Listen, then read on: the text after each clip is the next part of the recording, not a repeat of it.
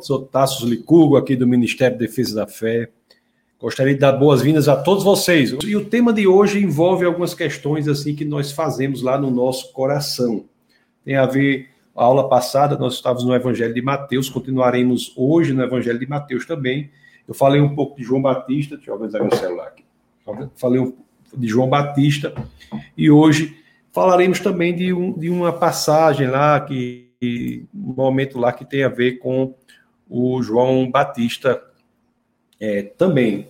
Nós vimos na aula passada que João Batista, o primeiro profeta do Novo Testamento, né, um homem cujo ministério é de suma importância, que é anunciar Jesus Cristo. João Batista, que encaminha todos os seus discípulos para Cristo. João Batista, que anuncia o reino de Deus. Ele diz né, que o reino de Deus está próximo. E o João Batista que diz que Jesus é aquele que batizará com água, batizará com fogo, não é? é ele, ele, Jesus batizará não, não com água, né? Com o Espírito Santo e fogo, Jesus de Nazaré. Então, assim, ele anuncia um reino que está vindo. Não é tanto que João Batista está ali quando aparece Jesus, né, ele olha para Jesus e diz, e diz: Eis o Cordeiro de Deus que tira o pecado do mundo. E a pessoa que faz tudo isso, que anuncia, tem a convicção de que ele é o Messias, deve ter em algum momento da sua história pensado: mas espera aí, por que, que estou passando por alguns uns problemas, algumas coisas, não é? Algumas promessas que foram feitas pareciam estarem acontecendo de uma maneira que talvez João Batista não esperasse que fosse exatamente daquela, daquela maneira. Assim, são questões que, honestamente, às vezes nós fazemos, e nós temos que entender isso. O evangelho da salvação não é um evangelho de falsidade, de hipocrisia, é um evangelho é, que, diante do qual nós temos que expor o nosso coração, de forma desnuda, de forma sincera, de forma verdadeira. E João Batista, em um determinado momento, um homem cujo ministério é enaltecido, é, é, até pelo próprio Jesus Cristo, em certo, certo momento, João Batista ele se faz essas, essas ponderações, ele se faz essas ponderações, porque grandes promessas foram feitas e parece que João Batista não estava vendo exatamente como aquilo estava ocorrendo. Nós fomos lá para o livro de Isaías, por exemplo. Deixa eu abrir aqui para vocês algumas das promessas que foram feitas e que estavam sendo cumpridas em Jesus Cristo, mas João Batista às vezes se perguntava: será que é exatamente isso? Será que é exatamente isso? E nós iremos entender a beleza desse momento. Então, João Batista, é, algumas promessas foram feitas, deixa eu compartilhar aqui com você. Deixa eu colocar aqui, que tá, eu estou sem, a, tô sem o, a minha tela grande, mas eu consigo aqui, peraí. Olha, dá para compartilhar. Olha aqui, ó. Livro de Isaías, no capítulo 2, no verso 4. Olha as promessas da vinda do Messias. Ele julgará entre as nações e resolverá contendas de muitos povos. Eles farão de suas espadas arados e de suas lanças foices. Uma nação não mais pegará em armas para atacar outra nação. Eles jamais se tornarão eles jamais tornarão a preparar-se para a guerra. Então, são promessas que foram feitas que João Batista, que anunciava o Messias, parecia não estar vendo ali naquele momento daquela forma. O livro de Isaías também, no capítulo mais para frente, o mesmo livro, que tem tantas e tantas belas promessas. Eu estou falando isso para que nós vamos, entendamos o que é a promessa do reino. Então, em Isaías, no capítulo 51, no. Deixa eu ver o verso aqui. 51, no verso 11, não é? Olha que promessa maravilhosa é feita. Não é? João, João Batista pode ter está pensando, mas será que essa promessa não é para agora, nesse momento? Eu estou anunciando aquele que é o Deus encarnado. Será que não é para agora? Olha, os resgatados do Senhor voltarão. Entrarão em Sião com cântico, alegria eterna coroará a sua cabeça, júbilo e alegria se apossarão deles, tristeza e suspiro deles fugirão. E João Batista ainda via naquela realidade tristeza e suspiro neste mundo, como nós vemos até hoje, não é? Esse, como anunciar o reino um reino que, em que não há tristeza nem suspiro e como compatibilizar isso com a, a existência a existência de sofrimento e de suspiro e de tristeza no mundo real. Então havia de se entender como era esse reino. E eu falei de Isaías, mas não só Isaías, você pode pegar outros profetas, né? Todos falam desse maravilhoso reino e nós iremos entender que reino é esse. Né? Se você pegar é, Abacuque, no capítulo 2, no verso 4, as escrituras dizem, dizem assim, deixa eu compartilhar com vocês. As escrituras dizem assim, né? Deixa eu compartilhar maior aqui com vocês. Dizem assim. Abacuque 2,4 diz assim. Deixa eu ver, 2,14 aqui, o que o 4 fala, mas eu acho que o 14. 14 diz assim, ó. Mas a terra se encherá do conhecimento da glória do Senhor, como as águas enchem o mar. João Batista diz: essa é a mensagem. Né? O Messias veio, ah, mas as, as promessas diziam: a terra se encherá do conhecimento da glória do Senhor, como as águas enchem o mar. E ele dizia assim: mas eu não estou vendo isso, como às vezes nós não vemos hoje ainda isso. Então, como entender essa promessa do reino diante de coisas tão maravilhosas que parece que não vemos por completo? Como entender isso? O próprio João, ele foi preso, né? Interessante que João Batista, a mensagem dele, que era direcionada para o povo, a mesma mensagem foi direcionada para o rei, né? Arrependa-se. Mas só que ele foi preso, foi jogado numa, numa, numa prisão lá e sofreu bastante. E, e assim, e, e ele começou a questionar, começou a, a e, e, isso é muito bonito na história de João Batista, porque mostra o coração sincero dele ali na busca do entendimento daquilo que Deus tinha colocado no coração dele para pregar, este novo reino. E ele via algumas coisas e dizia: será que é assim mesmo? Então, no Evangelho de, de São, São Mateus, no capítulo 11, no verso 3, e esse aqui é um texto muito importante de que nós vamos falar hoje, mostra como João Batista estava um pouco assim sem entender tudo aquilo que as profecias garantiam e o que ele via, né? Ele mesmo sofrendo. E aqui diz assim, ó, João Batista vai em, em Mateus, no capítulo 11, no verso 3, e pede para os seus seguidores irem e fazer uma pergunta. Mandou pessoas a Jesus para lhe fazer uma pergunta, uma pergunta honesta, uma pergunta sincera, uma pergunta que é decorrente do, do próprio coração. Então veja que pergunta sincera foi feita com, com, por João Batista. Que pergunta sincera foi feita por João Batista quando tudo que ele sabia sobre o reino, né? tudo que as escrituras diziam sobre o reino, o, o, livro sagrado, né? o livro judaico, que é o Antigo Testamento, diziam sobre o Messias. Cristo vem, João Batista aponta para Cristo, diz: eis, eis o Cordeiro de Deus que vem tirar o pecado do mundo. João Batista identifica Cristo como o Messias e parece que não vê aquelas promessas todas que são feitas se cumprindo as, imediatamente aos olhos dele. João Batista começa a ponderar como às vezes nós também ponderamos. É por isso que é importante que entendamos isso com profundidade, para que não sejamos desencorajados, para que não caiamos em apostasia, para que não percamos a fé. Temos que entender as escrituras em relação a esse tópico. Então, João Batista, no capítulo 11, no verso 3, deixa deixa, deixa eu só ler o verso 2 primeiro. 11, 2. Vamos ler o 2 e o 3, tá? Deixa eu colocar para você, para vocês verem que coisa, que coisa impressionante. Diz assim: ó, João, ao ouvir na prisão o que Cristo estava fazendo, enviou seus discípulos para lhe perguntarem: olhe, João na prisão envia os discípulos para perguntarem a Cristo: És tu aquele que haveria de vir ou devemos esperar algum outro? És tu aquele que haveria de vir ou devemos esperar algum outro. Que coisa incrível, né?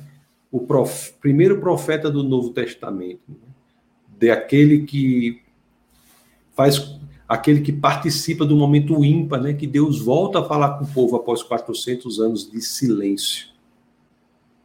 Ele, com o coração cheio de dúvidas, ele não tem nenhuma, ele não, ele, ele, ele não hesita em ir para Jesus Cristo e colocar as suas questões. Ele manda mensageiros que estavam presos para ir a Jesus Cristo e perguntar: Mas espera aí, você é mesmo o Messias? Ou devemos esperar outro? Ou devemos esperar outro? É como se dissesse assim: Senhor, se o Senhor está realizando tudo que o Antigo Testamento diz, me explica os teus caminhos. Porque são caminhos diferentes do que eu estava achando que ia acontecer aqui imediatamente. Me explica os teus caminhos. E essa questão, meus amados irmãos, é uma questão muito recorrente hoje que devemos fazer e fazemos muitas vezes. Quando temos dúvida, questionamentos, podemos fazer como Jesus, como, como João Batista faz e vai diante de Jesus e expõe o seu coração, expõe as suas dúvidas. É o que João Batista faz. João Batista faz. Se as promessas de Deus são genuinamente é, verdadeiras, né? se, se, se o que vemos nas Escrituras é verdade, como compatibilizar isso com o mundo em que vivemos, em que há tanto sofrimento, guerras, injustiças, há preconceito? É um mundo fragmentado e como? Então é por isso que nós temos de entender, entender, não é? Deus ele ele promete que fará tudo por meio de Jesus Cristo. Eu já disse aqui várias vezes no nosso nossa escola bíblica que Jesus Cristo não é um profeta. Jesus Cristo é o cumprimento das profecias. E sendo Jesus Cristo o cumprimento das profecias, como é que nós podemos entender que tudo isso está acontecendo no mundo? Como é? Meus amados irmãos, e aqui eu vou lhe dizer, vou lhes dizer algo extremamente importante. É essencial, é primordial que nós entendamos isso, porque do contrário, essa dúvida pode carcomer a nossa saúde espiritual. Ela pode criar rachaduras por meio das quais a saúde espiritual pode ser drenada e nós sermos jogados no mar de confusão, desespero e angústia. Temos que entender isso para que sejamos vacinados contra o terrível vírus do desencorajamento diante do Senhor. Temos que entender isso. Como é a lógica de Deus? Será que a lógica de Deus é, é, como João Batista talvez estivesse pensando ali naquele momento em que ele manda os mensageiros para questionarem, é uma lógica de chegar e resolver imediatamente? É uma lógica brutal ou não? É uma lógica, é uma forma de agir mais calma, mais gradativa. Como é a lógica de Deus? É daí no intuito de que entendamos como é a lógica de Deus, que nós temos o título dessa aula de hoje: Plantando Sementes. Deus age plantando sementes. Deus não age de forma abrupta neste momento. Né? Haverá um momento em que ele voltará, mas no momento ele age plantando sementes. Então é isso que nós iremos entender é isso que nós iremos entender. Vocês estão ouvindo um, um barulhozinho, porque eu acho que tem uma coisa ligada aqui. Eu vou só desligar e volto, porque está vindo um barulhozinho. É aqui, vou desligar aqui e volto, peraí.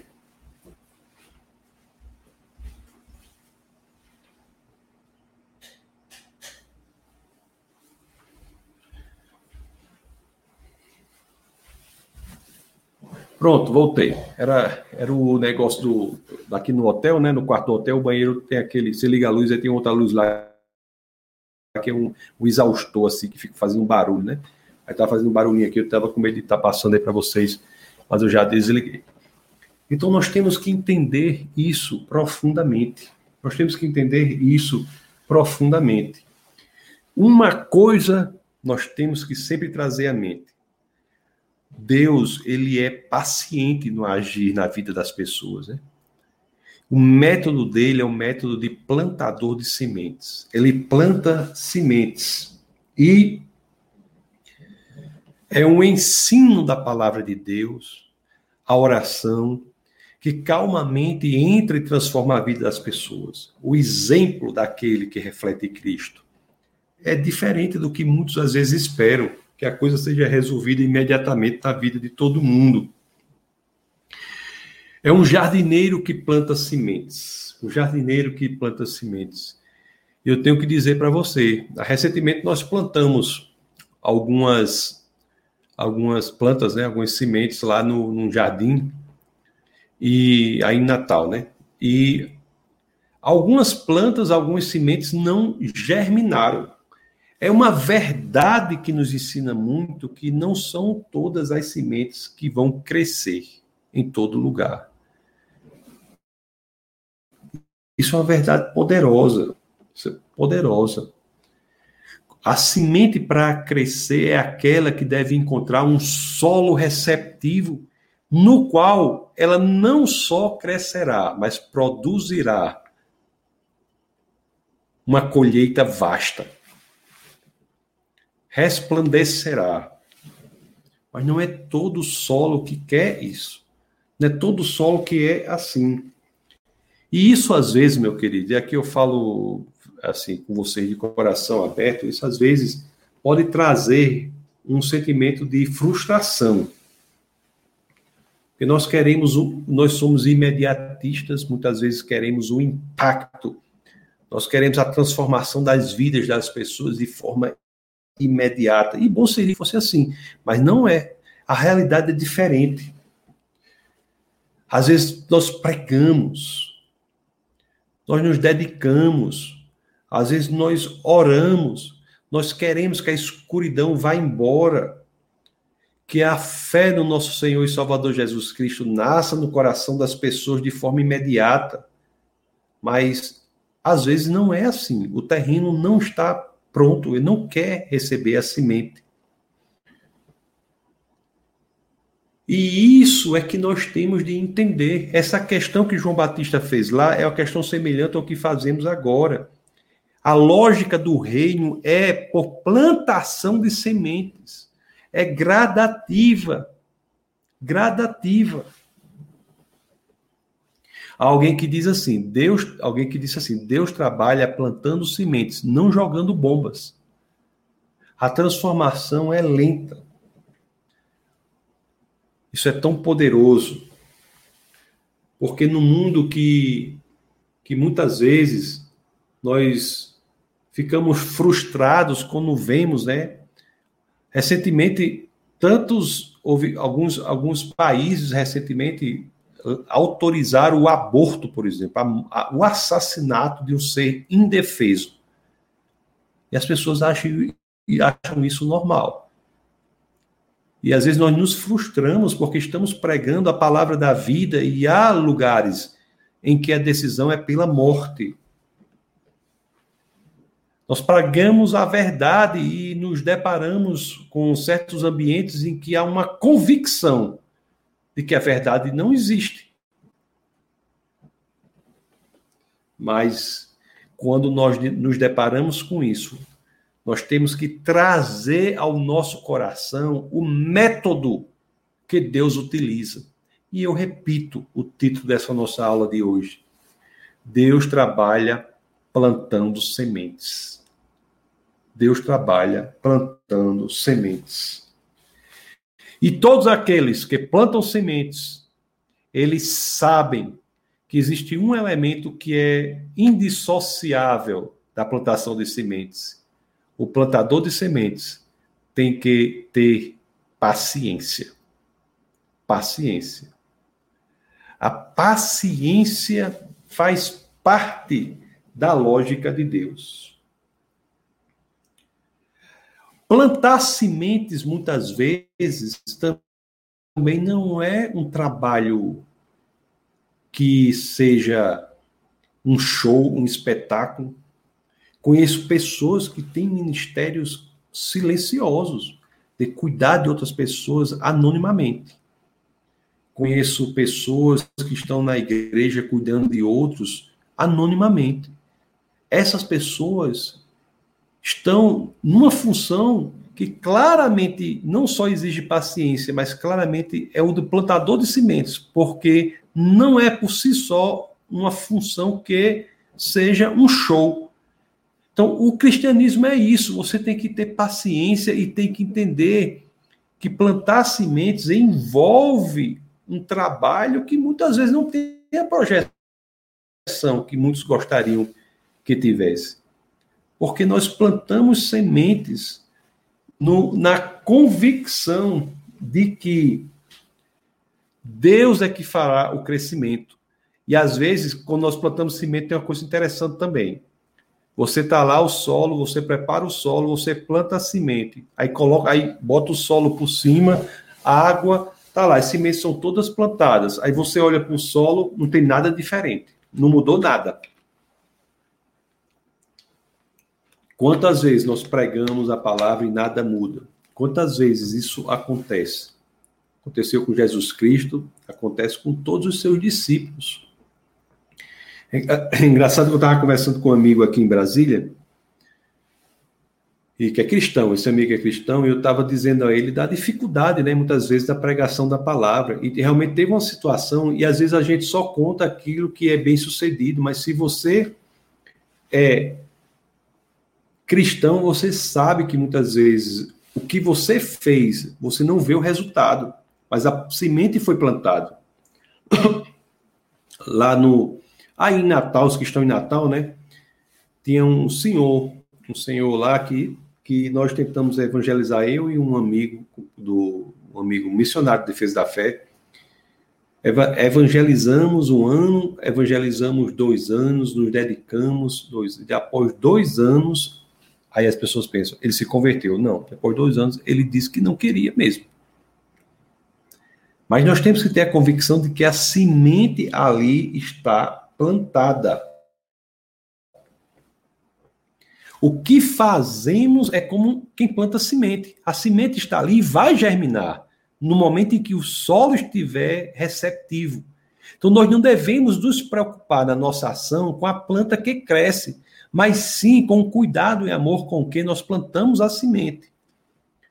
Então, pessoas que se dedicam ao ensino, às vezes na ensino de crianças, ensino da escola dominical, a mãe que ora com o filho em casa, o pai que ensina o filho o evangelho.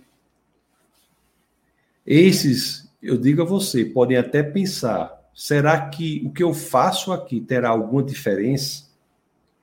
Mas se esse tipo de pensamento, pelo menos, chegar perto de você, eu quero e peço que você traga à sua memória este princípio. Você é plantador de sementes.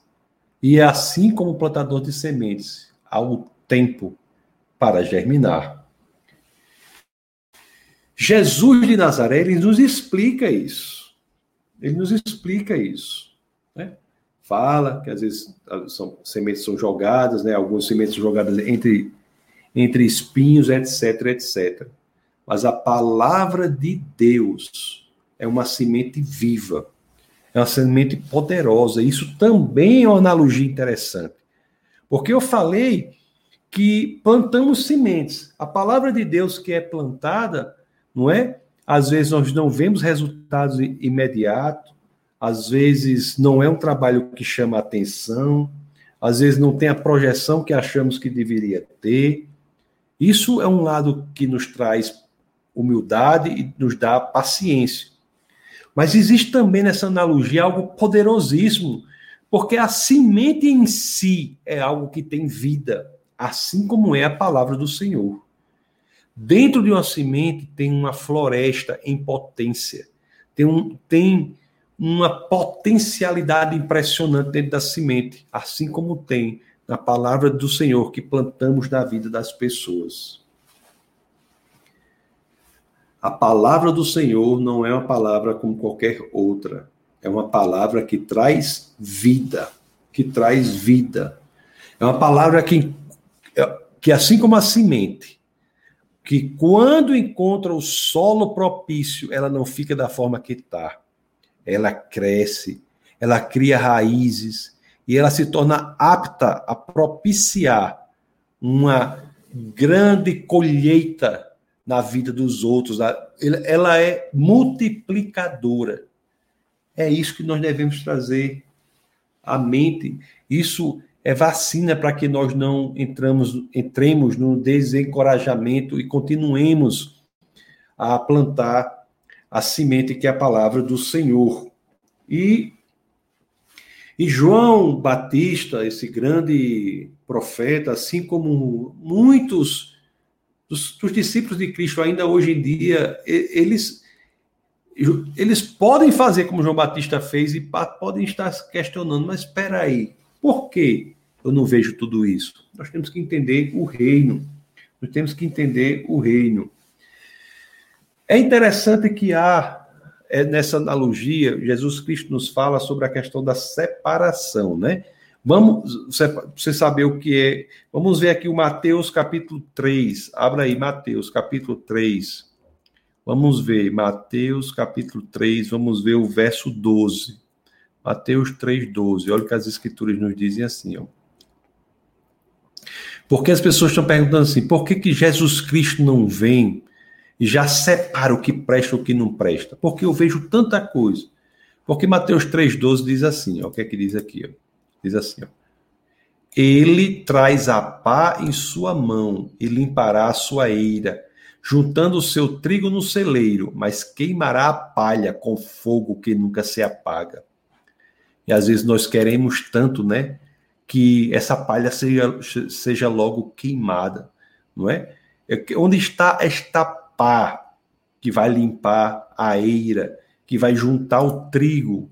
Nós queremos, com o nosso sentimento imediatista, que socorra logo. Onde está? Amados irmãos, nós devemos ter a convicção de que este dia chegará. O dia da justiça chegará. Mas antes desse dia, há um trabalho a ser feito, que cabe a mim, cabe a você, que é o trabalho de plantar sementes. Plantar sementes. Quando isso tudo crescer, haverá colheita. A palha será separada, será queimada, o trigo será separado, mas até lá nós temos que plantar sementes. Isso é uma palavra de muito encorajamento para que nós entendamos como é a lógica do reino. Por isso que nós temos que receber com fé a palavra de Deus e a plantação da semente, mesmo quando nós não vemos esses resultados que aparecerão depois, agora no presente, é um exercício de fé, porque plantamos na certeza de que a colheita futura se dará mais à frente. Uma coisa importantíssima é que, se houver desencorajamento, nós temos que orar ao Senhor e dizer: Senhor, me dê forças para que eu continue plantando sementes. Me dê força. O uma pessoa diz assim, né? Há momentos em que há, pode haver algum desencorajamento, ou mesmo momentos que as pessoas possam é, querer desistir, mas o entendimento verdadeiro e profundo do que o Evangelho nos propõe, como plantadores de semente, faz, faz fazer com que nós coloquemos as coisas em perspectiva e saibamos que somos instrumentos de Deus para este momento da colheita completa. É preciso que plantemos hoje. Plantemos hoje, porque Deus trará a colheita. Olha, uma vez uma pessoa disse uma coisa que eu concordei, disse assim: quando nós entendemos que nós temos uma missão de plantar sementes e não de colher, que a colheita será feita pelo Senhor, colheita plena, isso na realidade, isso nos nos é libertador. nos é libertador. A nós não é dada a tarefa de, por nós mesmos, nós mudarmos tudo, mudarmos o mundo. Não. Isso não é exigido de nós. Deus fará isso.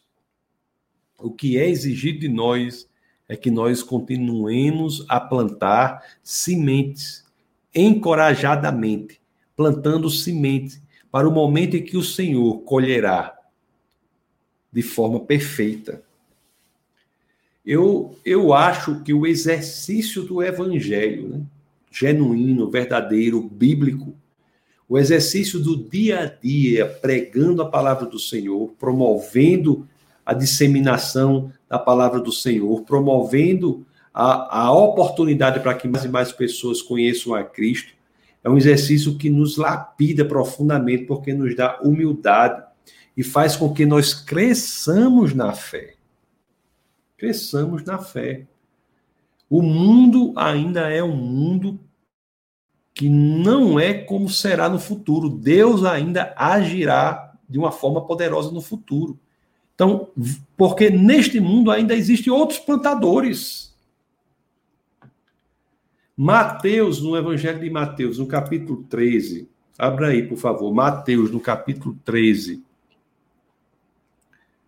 no verso 24, as escrituras dizem assim, ó, aquela parábola do joio, né? Vamos ler o 24 e o 25. Olha como as escrituras dizem. Dizem assim, ó. Jesus lhes contou outra parábola, dizendo: O reino dos céus é como um homem que semeou boa semente em seu campo. Mas enquanto todos dormiam, veio o seu inimigo e semeou o joio no meio do trigo e se foi. Já pensou? O joio é uma erva daninha, né? Que parece muito com o trigo. Parece muito com o trigo. Então, ainda vivemos um mundo em que há um plantio concorrente, um plantio concorrente do joio no meio do trigo. E também isso é um encorajamento para que continuemos plantando o trigo, continuemos plantando o trigo. É Jesus fala desse outro semeador, né, que vem durante a noite. É um semeador que quer destruir a, o plantio do verdadeiro jardineiro. Tanto que ele planta essa erva daninha no campo em que a palavra do Senhor está sendo plantada. E às vezes ninguém presta atenção no que está acontecendo. Até que às vezes é difícil você distinguir né, o joio do trigo. Até que aquilo cresça você verdadeiramente possa distinguir e saber que há um inimigo que planta o joio no campo em que plantamos o trigo. Isso é muito curioso, porque é o seguinte: o verso 30 de Mateus 13, né, diz que Deus permite que isso seja feito. No verso 30 disse assim: olha o que Jesus disse aqui. Deixa eu compartilhar com vocês, isso é muito curioso. Porque diz assim, ó, deixe que cresçam juntos até a colheita. Então direi ao encarregado da colheita, junte primeiro o joio e amarrem-no em feixes para ser queimado. Depois juntem o trigo e guardem-no no meu celeiro. Que coisa bela. Junte primeiro o joio e amarrem-no em feixes para ser queimado. Depois juntem o trigo e guardem-no no meu celeiro.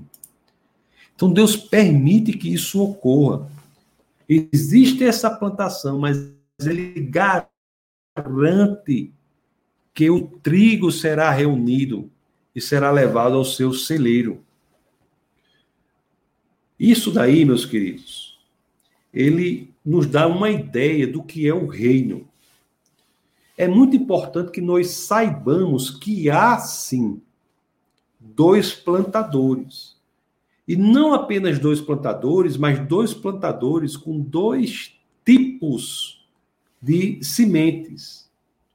Dois tipos de semente.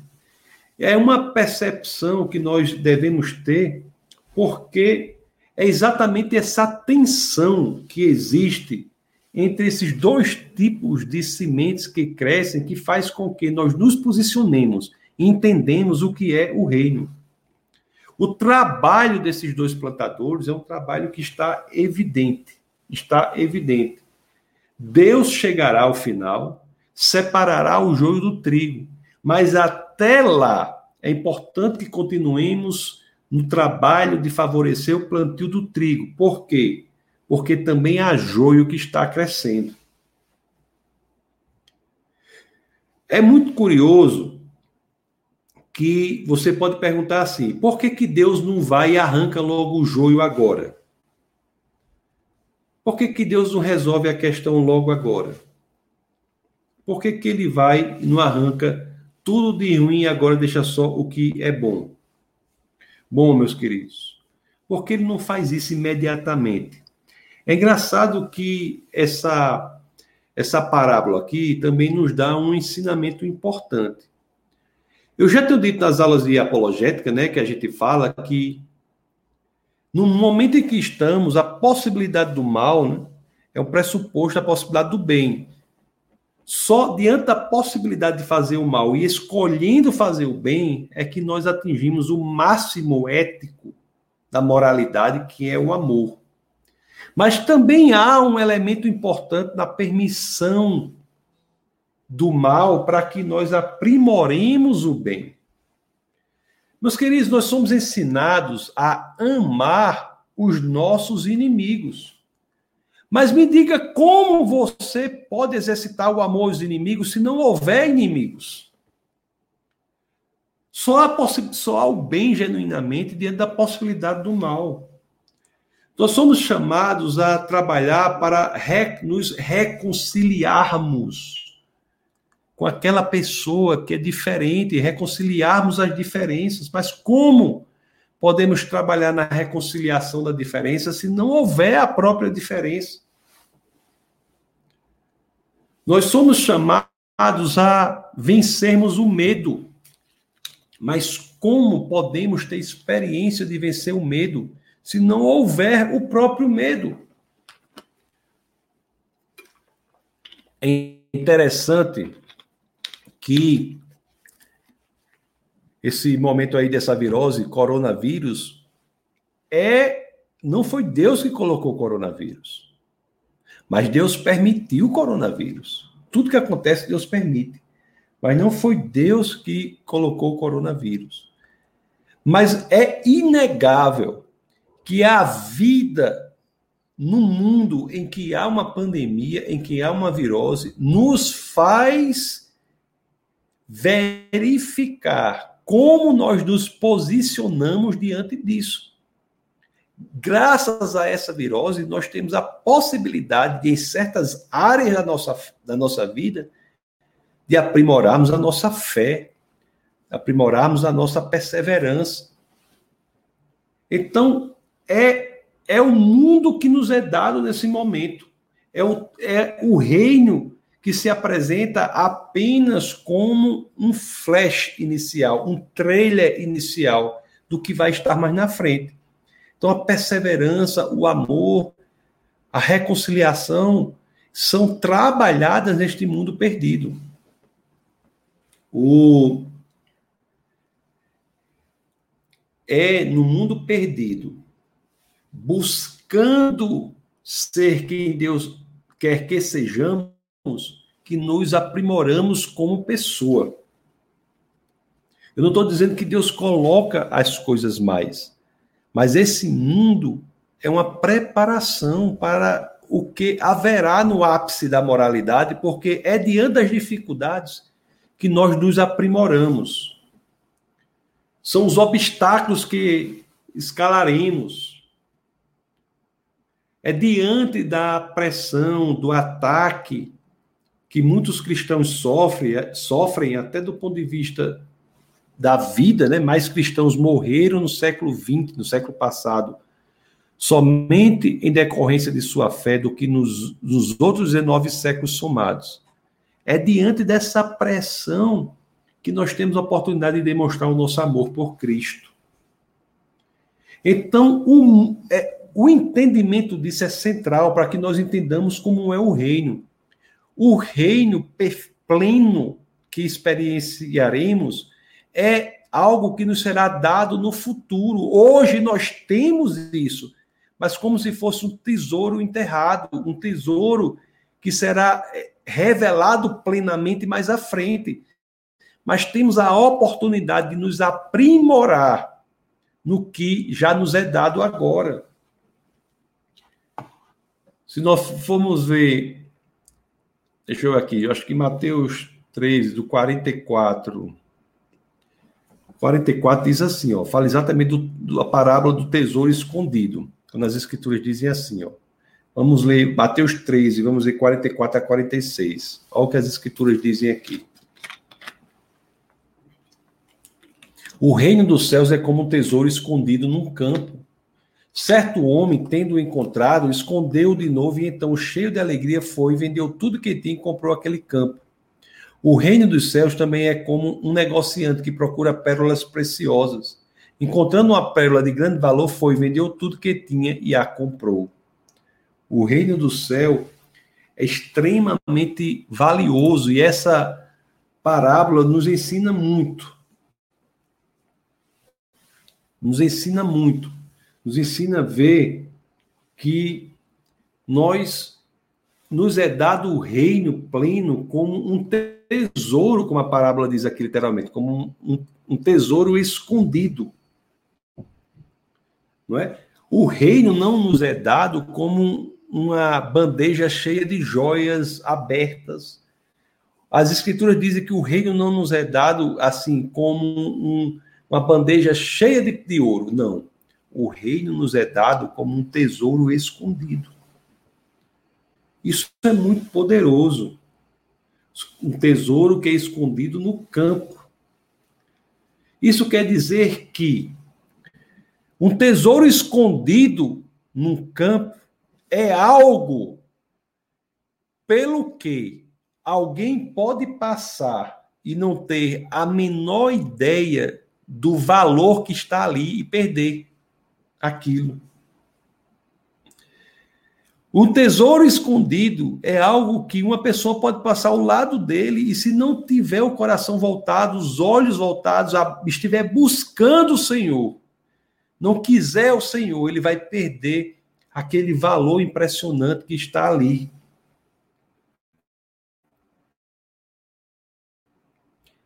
O tesouro nos é dado. O tesouro que é escondido é nosso. Cristo nos dá. Mas por estar escondido plenamente, nós sabemos que nós só teremos a revelação completa dele mais para frente. Mais para frente, esse tesouro será colocado às nossas vistas. Quando Jesus voltar, né? quando Jesus retornar, esse tesouro será aberto. Nós seremos verdadeiramente expostos ao valor infinito que é o reino de Deus conhecido em sua plenitude. Meus amados, tudo o que pregamos aqui é baseado em apenas um cheiro, um aroma do que é a maravilha do reino de Deus para nós. O que vivemos na terra já é maravilhoso, mas não se engane, muito mais há guardado para nós do futuro. É como um tesouro escondido.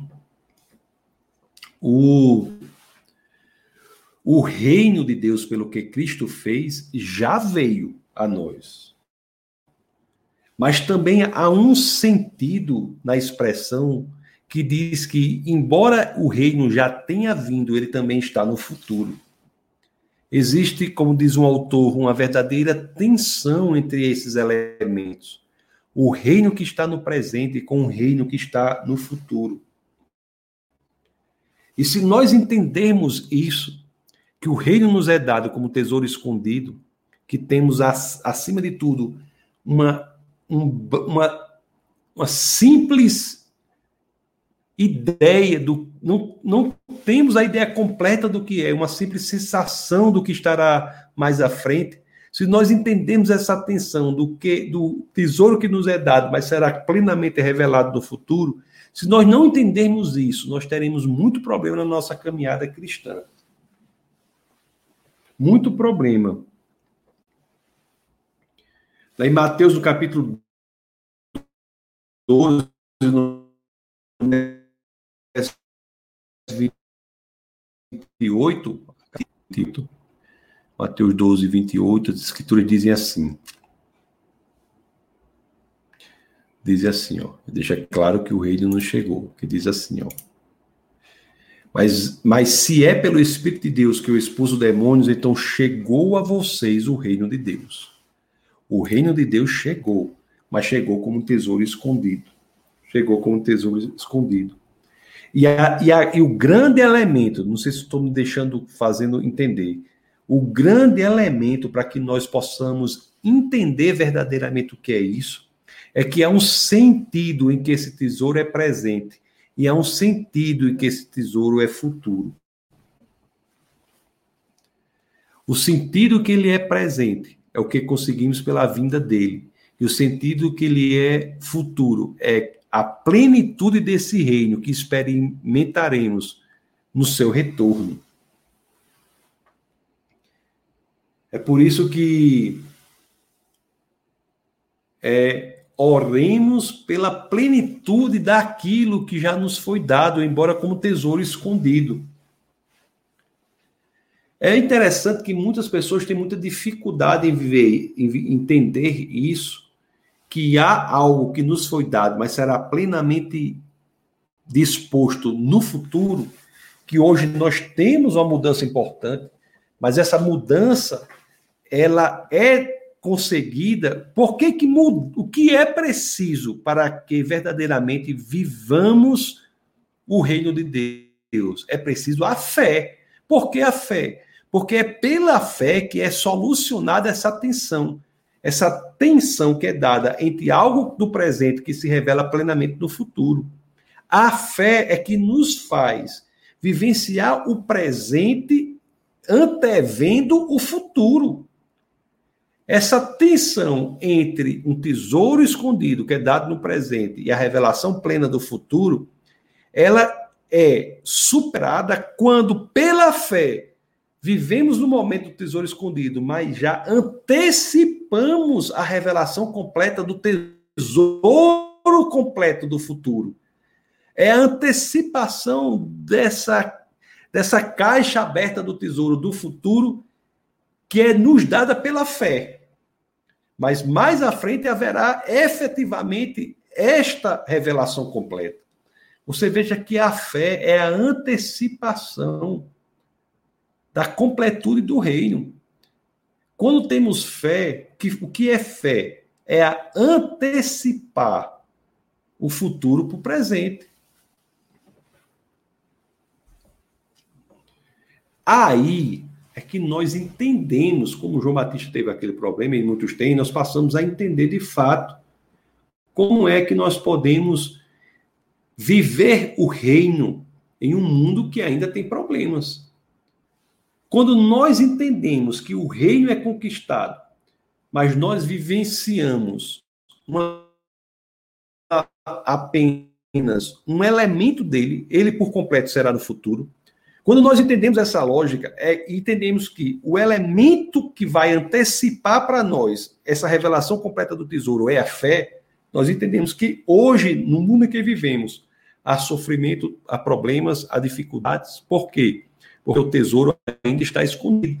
Mas você especificamente antecipar esse tesouro para a sua vida pela fé. A fé é como um cano, um cano por meio de qual, do qual o reino pleno de Deus do futuro pode atingir a sua vida.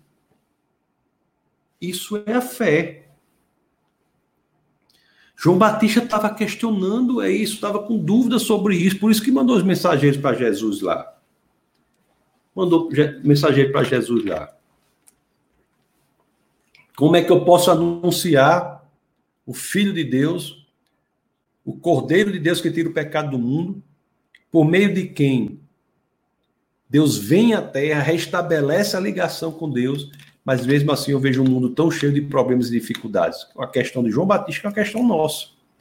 E a resposta é: porque o momento da colheita completa ainda não aconteceu. O, da revelação completa do tesouro da, para aqueles que amam Jesus ainda não aconteceu. Agora nós temos uma realidade que cria uma tensão. O que Deus conquistou, ele nos deu, mas nos deu como tesouro escondido, que será revelado plenamente no futuro. Tanto que, como tesouro escondido, muitos passam pelo tesouro e não têm nem noção do valor que é aquilo. Quando nós entendemos, é que nós podemos antecipar a alegria do futuro. E essa antecipação da alegria do futuro se dá pelo elemento que é central para a vida cristã, como todos sabem, que é a fé. Né? O autor de já disse, sem fé impossível agradar a Deus. Vamos ler o, o que Jesus diz lá, né? Que lá no começo eu li que João mandou os mensageiros para Jesus. É, vamos ler lá Mateus 11. Qualquer dúvida, vão colocando aí, né? Que eu, eu, espero que vocês estejam entendendo. Se não tiverem, não tem problema, coloque aí. Vamos ler Mateus 11. Mateus 11, capítulo 4. Vamos ver o que as escrituras dizem, né? Nós lemos é, o 3, né, que foi a questão de João Batista, dos, que João Batista pediu para os mensageiros levarem Jesus. Vamos ler de novo o 3, aí nós vamos ver a resposta dele. A questão: és tu aquele que haveria de vir ou deveremos esperar algum outro? Aí, olha a resposta que Jesus dá aos mensageiros enviados por João Batista. Olha só. Jesus respondeu: Voltem e anunciem a João o que vocês estão ouvindo e vendo. Os cegos veem, os mancos andam, os leprosos são purificados, os surdos ouvem, os mortos são ressuscitados e as boas novas são pregadas aos pobres. E feliz é aquele que não se escandaliza por minha causa. Meus queridos, essa atenção é difícil de entender. Mas Jesus ele deixa claro aí. Deixa claro aí que ele é o Messias que ele é o Messias. Ele diz assim, né? Por mim, vocês estão vendo a antecipação do que plenamente nós teremos na revelação completa do reino. Ele diz, né? Vocês, o que é que Jesus diz lá para os mensageiros dizerem assim? Vocês estão vendo, ó, ó, veja bem, o que é que vocês estão ouvindo e vendo? Os cegos veem, os mancos andam, os leprosos são purificados, os surdos ouvem, mortos são ressuscitados. E isso é uma antecipação da plenitude que nós teremos no reino do Senhor. O que, que acontecerá na plenitude? É o que Jesus antecipou. É o que Jesus antecipou, que será pleno no futuro. Não haverá mais doenças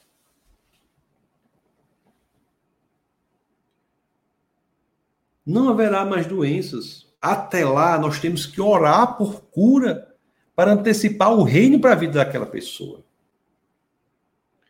A igreja do Senhor será plena, será pura. A noiva do Senhor será pura. Até lá, é preciso que continuemos plantando a semente da verdade no seio da igreja do Senhor. O Gils pergunta aqui: podemos encontrar o joio dentro da igreja? Meu amigo, é claro. É claro que sim. O fato de você estar na igreja, da pessoa estar na igreja, não faz dela um cristão, assim como o fato dela estar na garagem não faz dela um carro. Ainda é preciso que a igreja continue plantando a semente da verdade, falando a palavra do arrependimento, falando a palavra da salvação. Por quê? Porque isso só se dará completamente a verdade, a salvação, a plenitude, a igreja verdadeira do Senhor será aquela que estará no céu. Meus queridos, é muito interessante que nós entendamos isso. O reino de Deus vem em Cristo por antecipação. Ele vem realmente, mas é preciso que nós continuamos, continuemos plantando a semente para que mais e mais pessoas sejam encorajadas a buscarem por fé a plenitude que está no futuro.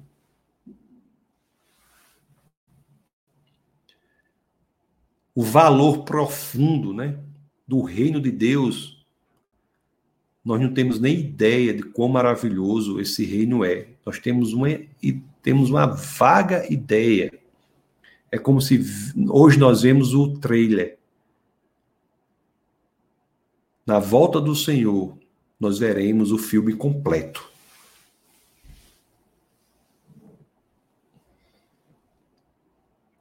Isso é impressionante. Não sei se vocês conseguem entender quão magnífico isso é. Meus queridos,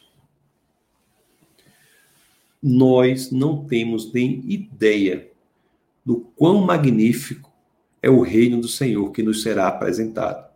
Temos uma, não é que não tenhamos ideia, mas a ideia que temos é apenas indicativa do quão maravilhoso é.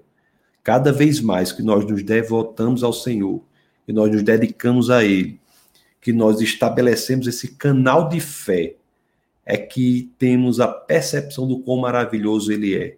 Você imagine quando tudo isso for revelado. Por isso, meus queridos, é muito importante que nós continuemos plantando as sementes. Que nós não desencorajemos, não nos desencorajemos. Que nós não percamos de vista.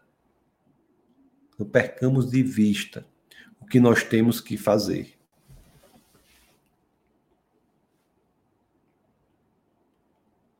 É muito importante isso.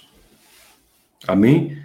Essa aula de hoje foi uma aula assim talvez um pouco complexa, mas foi muito importante para que nós entendamos a lógica do reino de Deus, para que nós não fiquemos esperando algo que é exatamente o que porque a gente fica esperando uma realidade aqui que será revelada mais à frente, e o que nós pregamos é que, pela fé, nós possamos trazer esse reino para a vida das pessoas. Essa é a lógica. Às vezes a gente pode querer assim, como João Batista queria, mas Senhor, por que, que o Senhor não vem com a chicotada, dá uma chicotada em, em, em cima de tudo aí e, e, resolve tudo? Ele fará isso um dia. Às vezes tem, um, tem uma história interessante que uma pessoa disse para outra assim: por que, que Deus não vem agora e acaba logo com o mal? Aí a pessoa pega, a pessoa diz assim, porque pode ser que ele comece por você. O que isso quer dizer? Quer dizer que o método de plantio de sementes que é escolhido por Deus é um método que revela o seu amor em dar oportunidade para mais e mais pessoas. Chegar, chegará o um momento em que isso ocorrerá. Mas até lá, há um trabalho a ser feito, um trabalho de plantio. E como eu falei, o plantio é algo muito bonito, porque às vezes, quando nós simplesmente colocamos uma semente na terra, cobrimos a terra, a gente vê que nada acontece. Mas quando a terra é receptiva, aquilo vai crescer e vai se transformar numa árvore frondosa com raízes e dando colheita, dando frutos, gerando colheita. É isso aí, é o reino.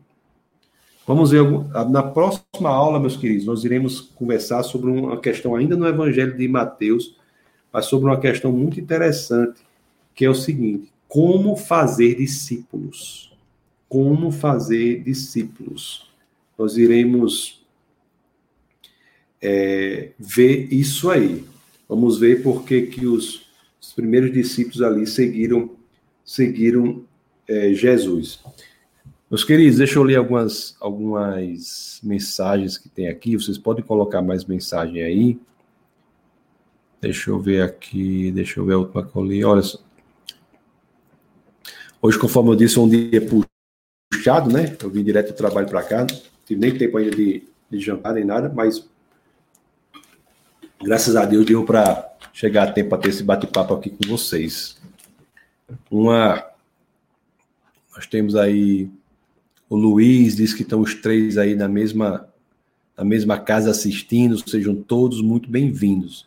O Reginaldo dá boa noite, boa noite, Reginaldo. Rapaz, em Ourinhos, né? Olha, Holy diz assim: uma boa noite com muita paz. Amém para você também, viu? Olha aí o grande João. Esse João é top demais, rapaz. Dá boa noite, graça e paz. Boa noite, João. Eu vi uma foto invocada de João, acho que foi no Instagram. João e a família lá, a família abençoada dele. Toda ali. Só, só gente top aí, viu? Olha o grande Marcones. Diga aí, meu querido, como é que estamos? Grande Marcones, Caba Bom. Maria Ângela Campolina diz assim: boa noite, irmãos. Pastor Tassos, a paz do Senhor. Que Deus continue usando ricamente a vida do Senhor, pois aprendemos muito com seus ensinamentos. Não pode faltar o cafezinho. Sou de BH. Homem, Maria, Maria Ângela, eu estou aqui no hotel. Olhe só a minha situação. Em vez de o café, é uma garrafa velha de água. Mas vai, isso vai melhorar. Viu? Isso vai melhorar. O Marciano da Graça e Paz, boa noite. Boa noite, Marciano. Seja muito bem-vindo, meu querido. Temos o Luiz Pedro aí. Deixa o comentário, pois, pois receberão um certificado. Isso. Quem que deixar os comentários aí, deixa um certificado.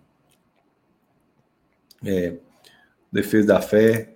Defesa da fé tem que estar tá sem um símbolozinho, tem que botar o símbolozinho, não sei porquê. Graça e paz, irmãos, sejam todos bem-vindos. Vamos aproveitar essa oportunidade de aprender sobre a palavra de Deus e entender os seus os propósitos. Glória a Deus por isso. Amém. Olha aí, meu filho aí, ó, o grande Orlando Licurgo. Grande Orlando. É isso aí. É, é 10, viu? Então, a geração fast food, ou fast cristão, é, esse imediatismo, às vezes, faz com que as pessoas se desencorajem diante, diante das escrituras, né? A paciência, a confiança no Senhor. A fé em Cristo envolve crer que ele agirá no tempo certo. No tempo certo. Muito bom, Gilson. O que a pastora Jéssica diz aí, ó. Muitos até não veem, não veem o plantio. E isso é bom, pois nos tiram a sede de querer mostrar para outros nossas obras, pois Deus está vendo, e importa que ele veja. Muito bem, pastora Jéssica. Isso aí que isso aí que você falou é muito importante. Há uma supervalorização, até mesmo infantil, do Ministério da Colheita. E, e as pessoas desvalorizam o importante ministério do plantio. Às vezes, assim, eu sempre falo assim, né? Eu, eu, eu, a pessoa chega assim, eu preguei não sei onde, eu preguei e não sei quantas pessoas se converteram. Eu fico assim, eu acho meio infantil isso aí, sinceramente. Porque para chegar àquele ponto, né, a pessoa achar que foi a, só a pregação da pessoa, Quantos ali se dedicaram? Quantos ali se dedicaram a plantar na vida da pessoa? Engraçado que eu conheci uma pessoa, uma, história nos Estados Unidos de, um, de uma. Olha só que interessante, pastora Jéssica e todos os mais aí. Era uma pessoa que, um senhor que se aposentou lá, ele comprou um ônibus e o ministério dele, sabe qual era? Pegar as crianças na casa delas, cujos pais não iam para a igreja, as crianças queriam ir. Ele simplesmente dirigia no ônibus, é, pegava, passava por essas casas, pegava as crianças e ia para a igreja. Depois pegava, deixava em casa. Esse simples ministério foi importantíssimo para a conversão de tantas e tantas pessoas.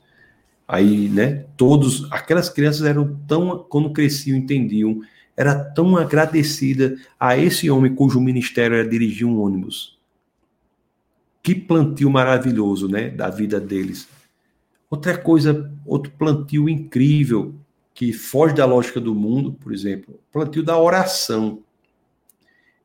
Existe um bem maior que você possa fazer por outro do que orar por ela? Eu acho que não, não existe. O que de melhor você pode fazer por outra pessoa se não orar por ela? Então a oração também. E tantas pessoas às vezes acordam, né? Três horas da manhã, quatro horas da manhã. Não que tem que ser nessa hora, né? Pode ser qualquer hora. Né? Tem esse negócio da fila tá menor de noite, não. Mas o que eu estou dizendo é assim, tanta, estou narrando um fato, tantas pessoas vezes acordam e oram e as pessoas nem sabem quem são. Quando nós chegarmos ali no céu, nós teremos essas pessoas né, que são altamente reconhecidas pelo que fizeram pela obra, generais e generalas de Deus ali, cujo ministério era o ministério do joelho no chão. Plantio, plantio. Né? Olha o, o Serrano diz aleluia aí, glória a Deus, diz o Moisés Goulart, muito bom, viu? Maria Borges está aí também, graça e paz, graça e paz. A Ana dá boa noite, Ana Mazel, boa noite. Diz assim, ó, um cristão que se nega a anunciar Cristo, plantar semente, pode ele ser responsável pela vida perdida? Não, não, eu, não, eu não eu não creio isso, não creio que você pode ter essa responsabilidade, viu? A pessoa pode ter essa responsabilidade, viu, Gilson? Mas você deixa de fazer parte de algo extremamente importante. Deus usa outra pessoa. Deus colocará no coração de outra pessoa para pregar a palavra para aquela. A responsabilidade é individual, é de quem aceita ou não. não é? Mas um cristão que se nega a anunciar Cristo, tem ele, o cristão, de ter cuidado com sua própria vida, né? Ele tem que reavaliar a sua saúde espiritual. Porque como podemos imaginar um cristão que nega anunciar Cristo? O problema maior aí desse exemplo que você dá não é com a pessoa para quem ele se negou a anunciar Cristo, mas é com ele mesmo que se negou a anunciar, anunciar Cristo. Não é aquele para quem teve a negativa, mas é aquele que negou que deve ter cuidado com a saúde espiritual. Aquele para quem ele se negou a anunciar Cristo, você pode ter certeza, o Senhor, na sua misericórdia, com seu braço estendido, providenciará que ele tenha a oportunidade de fazer a decisão dele. Não é? Erivânia, tudo bom, Erivânia? Como é que está você e sua família querida? Tudo bem? Seja muito bem-vinda o espírito de Elias estava sobre João Batista, o espírito de Elias não voltou, né? O que volta é um o que volta é um estilo do tipo que era o estilo de Elias. O Jesus diz assim: "Por isso, por isso Jesus ensinou a orar: venha a nós o vosso reino". Exatamente. Nossa oração é isso, que venha a nós o reino. A oração é a antecipação do tesouro escondido para a nossa vida. Oramos para anteciparmos o que será pleno para nós que fizemos Jesus Senhor, Senhor e Salvador de nossa vida.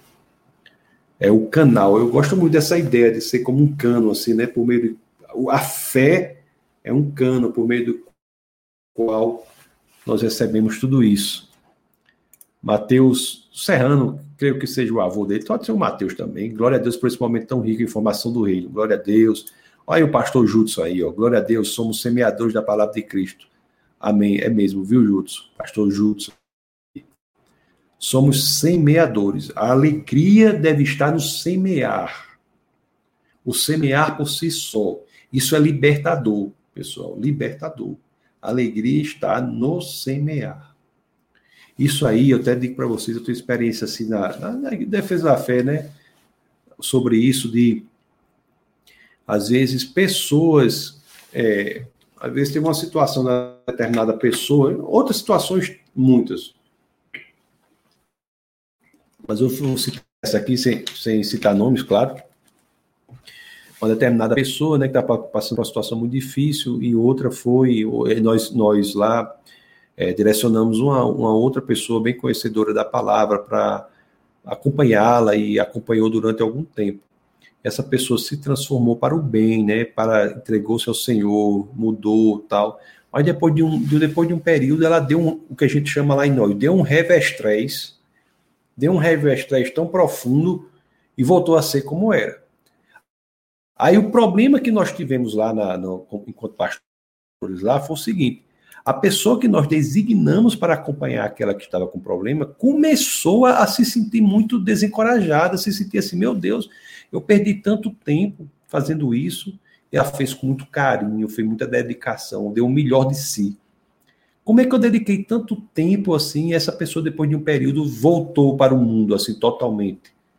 É porque nós temos que fazer crescer em nosso coração que o nosso chamado é para semear. O plantio pertence ao Senhor. As pessoas às vezes ficam querendo tanto assim ter uma dimensão do seu próprio ministério, quando isso não tem importância. Nós só teremos dimensão se tivermos na glória. Porque o que fazemos é semear. Isso, isso até é uma, uma aula de um, um ensinamento para todos nós de humildade, né? De nós temos de ficar felizes quando a semeadura é feita. E a colheita, o Senhor é que dá o crescimento, e a colheita geral, final será dada pelo Senhor. Mateus diz assim, ó, é, só faltou o café, é mesmo, mas já contei aqui a minha situação, como é que tá, né? Como é que tá. O Rodrizou George diz, muito boa aula, saudações daqui da Irlanda para todos. A, a saudação é nossa, George, seja muito bem-vindo, viu? Seja muito bem-vindo. Maravilha. O Rodrizou está na Irlanda. Nós temos aqui o, o a, a Carlson, está na. É Esther Carlson, All Things Apologetics, está nos Estados Unidos. Muito bom a presença de vocês. Olha o que o Caio diz aqui. Jesus nos veio como tesouro escondido, como antecipação, e a partir de então trabalha plantando sementes, para que, como a planta, nossa fé na colheita e consumação plena cresça, profundo.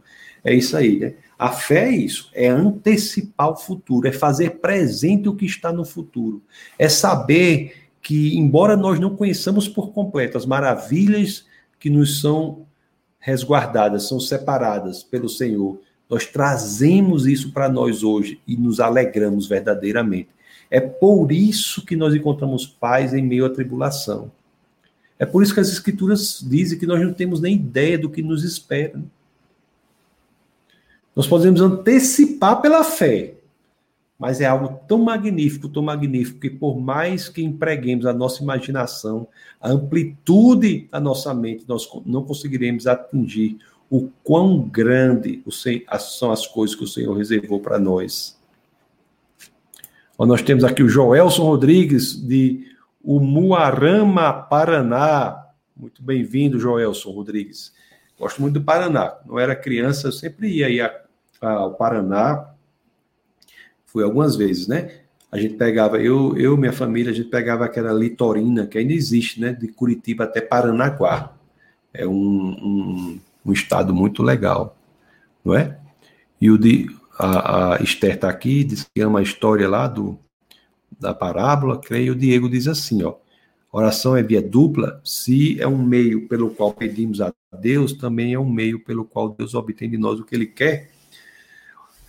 Essa questão da oração é muito, é muito interessante, né? A oração é um meio pelo qual nós mudamos quem somos e criamos condições propícias para crescermos na fé em Cristo. E é pela fé que obtemos o que Ele nos tem reservado. A oração nos adequa ao que Cristo quer, o que Deus quer que sejamos. Tem aquele Soren Kierkegaard, que é um, um, um filósofo existencialista cristão, né?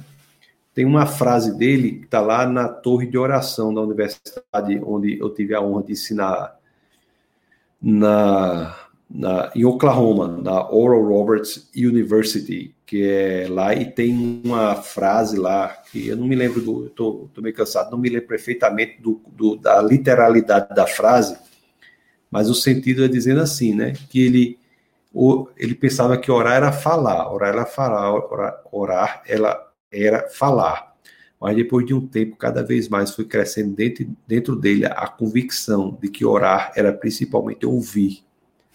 Então nós oramos para ouvir do Senhor para nos colocarmos onde o Senhor quer que nós estejamos, para que nós possamos nos sintonizar com o que Ele quer que sejamos e cresçamos em fé, para que Deus haja poderosamente na nossa vida. Diego, uma das coisas é, que são ditas assim, que atrapalha um pouco, diz assim, essa ideia, Deus é fiel, a fidelidade do Senhor é a sua palavra. Deus não é fiel aos desmandos que queremos fazer na nossa vida. Quando nós nos colocamos embaixo da palavra do Senhor, a fidelidade dele é a palavra e as bênçãos dele recaem sobre nossa vida, porque estamos cumprindo aquilo que ele quer que cumpramos. Estamos na posição de recebermos aquilo que ele quer que recebamos. Não é? Deus, então isso aí é um sentido da oração. Né? A gente vai até falar mais sobre oração em algumas situações. Pessoal, muito obrigado. Se tiver algum questionamento a mais, coloque aí. Já são 10h23, não é? Vamos encerrar aí. É, eu vou. Muito bom, Justiça. Vamos encerrar com oração. É muito boa. Podemos encerrar com oração, sim. Boa ideia, viu, Gilson? Vamos orar sim. Então, muito obrigado, tá bom? É, o Gilson falou, vamos orar, né? Para que nós possamos ter. Então, vamos lá, todo mundo fecha os olhos aí, vamos orar ao Senhor. Senhor, muito obrigado, Pai, por este momento que temos, com todos que estão conectados conosco, por esta família que está reunida aqui. Muito obrigado pela palavra da qual nós aprendemos sobre as suas realidades, nós nos posicionamos de forma correta durante o tempo aqui na Terra. Nós sabemos que há um reino maravilhoso que nos é dado, mas há uma tarefa a ser realizada, que é a tarefa de tornar Jesus Cristo mais conhecido para aqueles que ainda não o conhecem. É a tarefa de plantar sementes. É a tarefa de ser reflexo de Cristo para aqueles que convivem conosco, não apenas na nossa família, mas também no nosso trabalho, não apenas no nosso trabalho, mas também na nossa convivência mais ampla. Porque muitos poderão e verdadeiramente terão contato com Cristo pela nossa própria vida. Obrigado, Senhor, pelas realidades sobrenaturais que se impõem à naturalidade deste mundo Pois nós sabemos que pela fé antecipamos o futuro para a nossa realidade presente. Obrigado, Senhor, por ter vindo para nos resgatar, mas ter também deixado com que nós ficássemos aqui um tempo para sermos instrumentos na tua mão, para que mais e mais pessoas possam encontrar a eternidade ao lado de ti. Ô oh, Senhor, muito obrigado por tudo que o Senhor tem feito em nosso meio. E é no teu nome, no nome poderoso, nosso Senhor e Salvador, que todos nós dizemos amém.